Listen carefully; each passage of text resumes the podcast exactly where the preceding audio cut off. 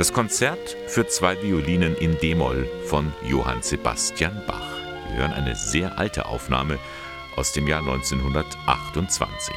An der Violine Alma Rosé. Es ist das einzig noch erhaltene Tondokument einer Geigenspielerin, deren Namen heute kaum einer mehr kennt. Zu Unrecht, denn Alma Rosé war nicht nur eine brillante Violinistin, ihre Lebensgeschichte ist gleichermaßen aufregend wie tragisch. Eine Konzertlesung zu Ehren der Künstlerin kommt demnächst nach Eichstätt und das verdanken wir in erster Linie Domkapellmeister Manfred Feig, den ich hier bei mir begrüße. Herr Feig, fangen wir erstmal der Reihe nach an. Wer war Alma Rosé? Alma Rosé war eine bedeutende Violinvirtuosin Anfang des 20. Jahrhunderts vielleicht die bedeutendste. Und das Spannende ist, sie ist in dem Umfeld von Gustav Mahler groß geworden. Gustav Mahler war ihr Onkel. Ihr Vater war Konzertmeister bei den Wiener Philharmonikern. Also sie ist in einem ganz musikalischen Umfeld groß geworden. Alma Rosé war Jüdin und das macht den Lebenslauf noch zusätzlich spannend und beeindruckend. Dass sie Jüdin war, war das damals ein Problem, als sie Virtuosin war für Sie? Also zunächst mit Sicherheit nicht. Sie lebte in Österreich, sie lebte in Wien. Anfang des 20. Jahrhunderts spielte Kultur und Musik und die schönen Künste eine sehr, sehr große Rolle. Und das Jüdische wurde ihr dann eben zum Problem, was für alle jüdischen Mitbürger zum Problem wurde, nämlich als der Nationalsozialismus immer mehr erstarkte und dann Österreich denen angeschlossen wurde. Sie ist geflohen nach London, aber sie ist dort nicht geblieben, obwohl sie da in Sicherheit gewesen wäre. Ja, das hat mich auch gewundert. Sie ist äh, nach London geflohen, das ist äh, richtig und ist aber dann nochmal nach Amsterdam, wo sie auch Konzerte im Verborgenen gab. Das waren so Hauskonzerte. Und bei einem dieser Aufenthalte wurde sie dann von der Gestapo entdeckt und dann nach Auschwitz deportiert. Das war Juni, Juli 43 war das. Das Verrückte ist, ähm, zwei Jahre vor Ende des Krieges, wenn sie in London geblieben wäre, und sich nicht diesem Widerstand angeschlossen hätte, hätte sie wahrscheinlich überlebt. Ja, das ist richtig. Hm. Sie kam nach Auschwitz und dort wurde sie aber erkannt.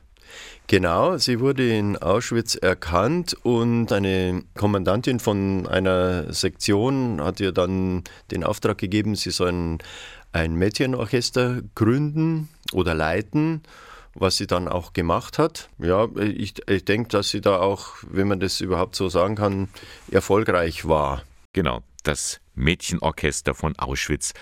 Es gibt sogar noch eine Überlebende, Anita Lasker-Wallfisch. Sie spielte in dem Orchester Cello. Heute ist sie 97 Jahre alt.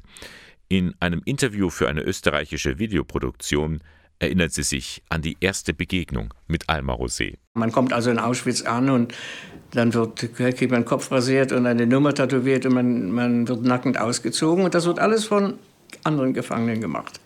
Und die sind natürlich, ach, du kommst von draußen, wie, was gibt's Neues und was hast du früher gemacht? Oh, ich weiß nicht, was mich dazu bewogen hat, ihr zu erzählen, dass ich Cello spiele. Sagt sie, fantastisch, du wirst gerettet werden. Und ist weggelaufen, hat gesagt, bleib hier stehen, beweg dich nicht und hat die Alma Rosé geholt.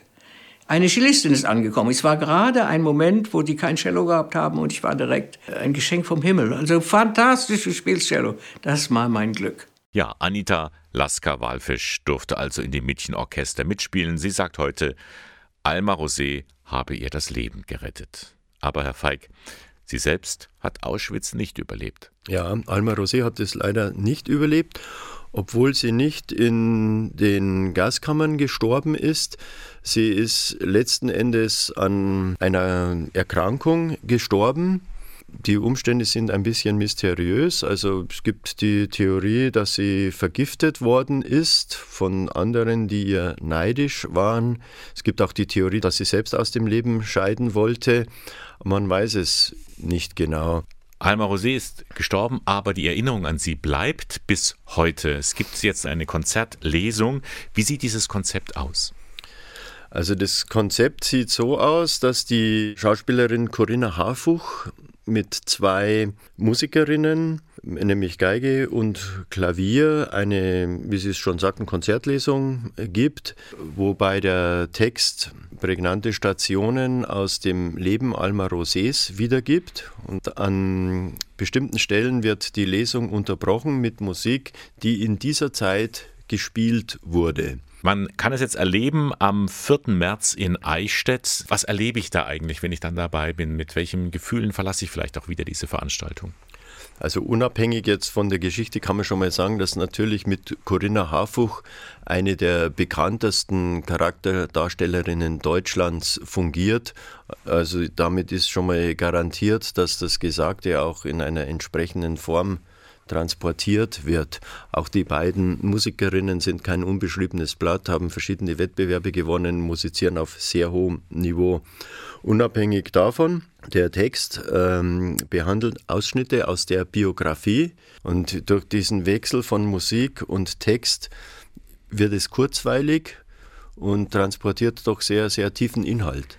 Ja, vielen Dank, Manfred Feig, Domkapellmeister in Eichstätt. Sie haben dafür gesorgt, dass diese Konzertlesung nach Eichstätt kommt, mit Unterstützung des Diözesan Bildungswerks und des Arbeitskreises Christentum, Judentum.